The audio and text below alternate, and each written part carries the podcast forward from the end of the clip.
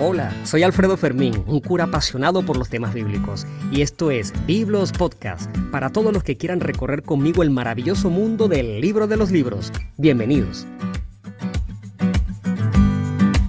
Y para profundizar el tema que estábamos tratando anteriormente acerca de la iconografía angelical, es decir, la representación iconográfica, pinturas, esculturas con respecto a los ángeles, Habíamos dicho anteriormente que ellos eran representados por nuestra cabeza como unos niñitos o unas personas adultas con un determinado color, de repente vestidos de blanco con una túnica. Los podemos imaginar como nosotros queramos. Pero un ángel, repito, no es absolutamente nada de aquello que nos viene a nuestra cabeza pero necesitamos representarlos idealmente, iconográficamente, pictóricamente, con colores, formas, texturas, accidentes filosóficos, que son todas aquellas cosas que son palpables a través de los sentidos para que podamos relacionarnos de cierta manera con ellos.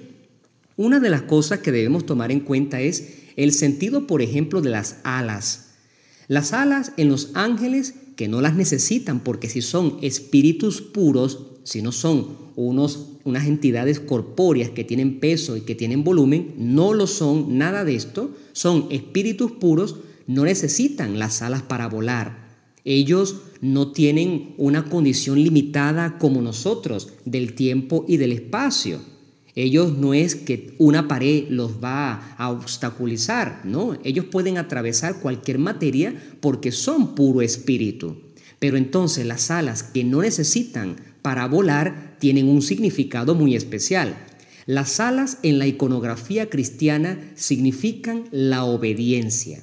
Significan que en cualquier momento, cuando Dios pronuncie una orden, la cumplen inmediatamente. Para eso fueron creados, para eso es que fueron, para eso es que salieron de las manos de Dios, para que cuando Dios mande una cosa, ellos la cumplan inmediatamente. Eso es lo que significa las alas de los ángeles. No es, repito, para que puedan volar, porque no necesitan volar, son espíritus puros, no necesitan atravesar de un lugar a otro, porque para ellos no existen propiamente los lugares, están fuera del tiempo y del espacio. Las alas entonces significan la obediencia.